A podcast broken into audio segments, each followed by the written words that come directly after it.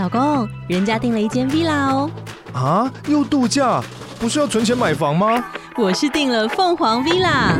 哇，竟然有千平花园，十五项休闲公社，回家就像度假哎！而且花园比房子还要大呢。还有我最爱的游泳池，耶！龙大营建 villa 生活，十年防水保固，二至三房，零七三九八五五五五，凤凰 villa。嗨，欢迎来到关于健身 Podcast。暑假到了，很多年轻朋友会想要趁暑假呢练一波身材。啊，我以前在健身房的时候就很常看到这个年轻朋友啊，在暑假的时候呢啊，都会很开心的啊，兴致满满的啊来参观健身房啊。买了会籍之后呢啊，就开始会对里面的这个环境感到好奇哦啊，这个器材摸一下，研究一下那个器材。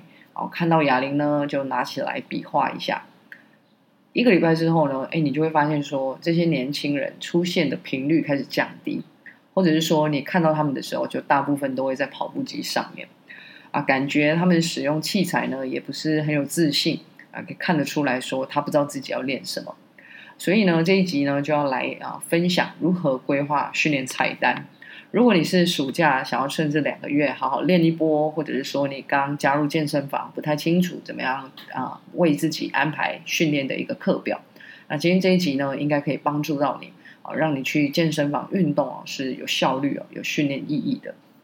那首先呢，我们在开始规划课表之前啊，我们要认识一下动作的分类。训练动作非常的多，它像一个资料库一样。如果呢，我们先做分类哦，可以帮助我们在规划这个训练菜单的时候呢，比较有逻辑，然后也比较不会有遗漏的。那在做这个动作分类的时候，我们习惯呢会用啊动作方向或者是动作可以练到的部位来做区分。如果你是训练天数不多的人，比如说一个礼拜练两到三天，那我就会建议你呢用动作方向来规划你的训练菜单。那如果你是训练天数呢，可以达到四天，甚至是或更多啊，或者你有想要刻意加强的一些部位，那就可以呢利用动作啊训练的这个部位这一些特性来做分类。那分类好之后呢，你就很快的可以从每一个分类里面去抓出动作，然后写在你一周的这个训练菜单里面。那你每一次呢就抓一个动作下来，每一个类别抓一个动作下来，你的这个训练菜单呢，很快的就会被你的。啊，这个抓的这个写下来的一些内容呢，就会被填满，就会相对的比较完整。好，那如果呢，啊，我们是用这个动作方向来分类的话，可以怎么分？啊，上肢的话，我会分成推跟拉这样子的动作。那推跟拉呢，又可以细分成垂直方向跟水平方向。所以呢，现在你拿一张纸，然后呢，拿笔把上肢两个字先写出来，接着呢，拉出两个分类。上面呢写推跟拉，而推跟拉的下面呢又可以再写垂直推、水平推，还有垂直拉、水平拉。垂直推啊，最代表性的动作就是肩推，所以你可以在垂直推的下面写肩推。那不管呢你是用哑铃、杠铃或者是器材，只要是这种上下方向的这种推的动作，就可以算是啊垂直推。所以你可以去想一下，诶，我比较常做什么样的一个啊垂直推？比如说我会做。啊，哑铃肩推啊，器材肩推，我就写在这个垂直推的下面。那水平推的话呢，就是以这个卧推啊为代表啊，一样，不管你是哑铃卧推、杠铃卧推，或者是啊椅子比较斜的这个斜板卧推，或者你用器材，这个都算是啊水平推的一种。那再来呢，就是垂直拉啊，引体向上、滑轮下拉，这个都是垂直拉的经典动作。那有一些器材会设计，比如说单手往下拉的，这个呢，我也会把它算成是垂直拉。不管你是双手或者是单手，我们主要是看这个动作的一个方向。那最后呢是水平拉，我们在健身房里面的这个坐姿划船啊、哑铃划船，这个都是水平拉的动作。那以上是上半身的部分，而有些人呢下半身哦也会用推拉来做分类。但我自己觉得这个用文字解释很容易搞混，特别是你看用文字然后再看动作的时候，就会觉得好像有点记不太起来。所以我自己在规划这个课程内容的时候呢，我就会用自己比较习惯的方式来做分类。所以呢，啊，在这个右边你就可以再写一个啊下肢，就是下半身的训练。那我就会习惯分成蹲跟着硬举。那这个蹲的话呢，就不用说了，就大家熟悉的深蹲，或者是脚一前一后的分腿蹲，一左一右的这个侧弓箭步，都会被我算在蹲这个分类里面。那硬举的话呢，就是以传统硬举、罗马尼亚硬举跟单脚硬举来做代表，这些是我比较常会带学生做的这个硬举的动作。那另外呢，还有一个类别，哈，就是在这个啊，在更右边，也就在写一类叫做辅助肌群。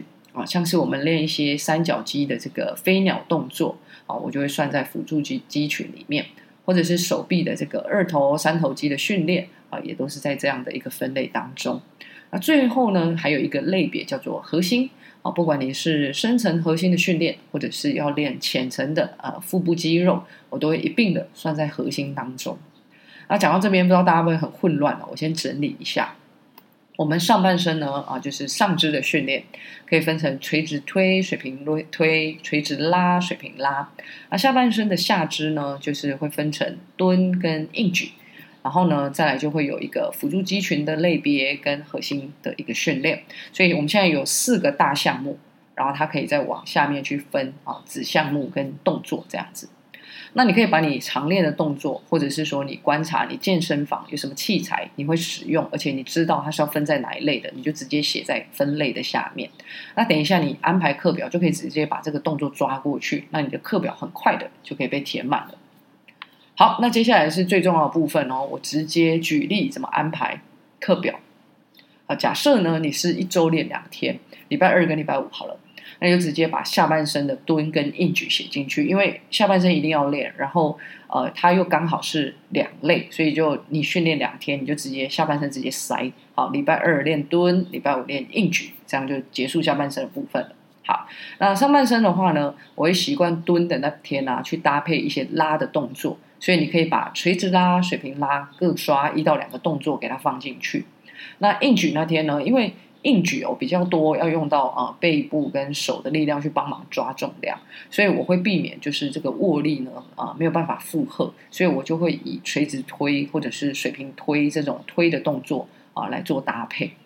那上下半身呢都有了之后呢，你就可以再加这个啊、辅助肌群啊，还有手臂的一些动作，或者是核心训练啊来做收尾。那这些收尾的训练呢，我觉得都不会彼此干扰，所以其实你可以选自己喜欢的动作，或者是想要加强的这个部位，然后就直接把那个动作填下来。那这样一来呢，我们就是很粗略的啊去完成了一周练两次的这个训练菜单。那如果你是一周练三次呢？假设你练一三五好了。那一样啊，我会习惯了把礼拜一、礼拜三一样先放蹲，还有硬举，把它放进去。然后呢，下面这些动作其实就可以用我们刚才啊一周两天的这一种啊逻辑下去做安排。那礼拜五是不是就是空出来了？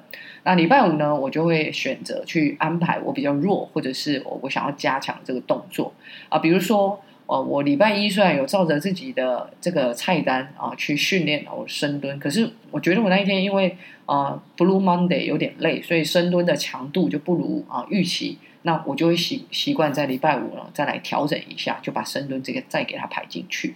或者说我最近有点想要加强我的背肌，那我可能礼拜五呢就啊多做啊几个垂直拉或者水平拉的动作，让我的礼拜五可能啊背部的训练比较多一些些。所以训练菜单都是可以啊弹性变动的，但前提是你要会自己分类动作，变动的时候你就直接从分类里面抓动作，就会啊比较容易一点，比较不容易搞混啦，或者是说你会漏掉一些动作没有练到，这样子一来排下来，你会发现你的训练其实是比较均衡的。那有些人可能会问说，可是教练我不知道我深蹲做的对不对，所以我都用一些啊固定式的器材来做深蹲。那这些器材可以分类吗？那这边我想要讲的就是说，虽然我刚才举例的动作都是自由重量，但就算你全部用器材，其实也是可以分类的啊。训练的这个安排呢，他们的原则其实也是一样的。重点不在器材是什么，而是那个动作啊本身的一个啊意义是什么，这个是分类的一个重要性。那至于说你是一周练四天，甚至是更多的人，你要怎么样去做啊？这个菜单的安排，那我想留在下一集呢，再来跟大家分享。那虽然这一集呢可能比较啊枯燥乏味一点哦，但希望这个动作分类的概念有传达给你。如果你有不清楚的，或者是说你已经写下来，可是卡住了，都欢迎你呢私讯这个频道的 IG 来问我，在下面的资讯栏有啊相关的一个账号。那我们就下集见，拜拜。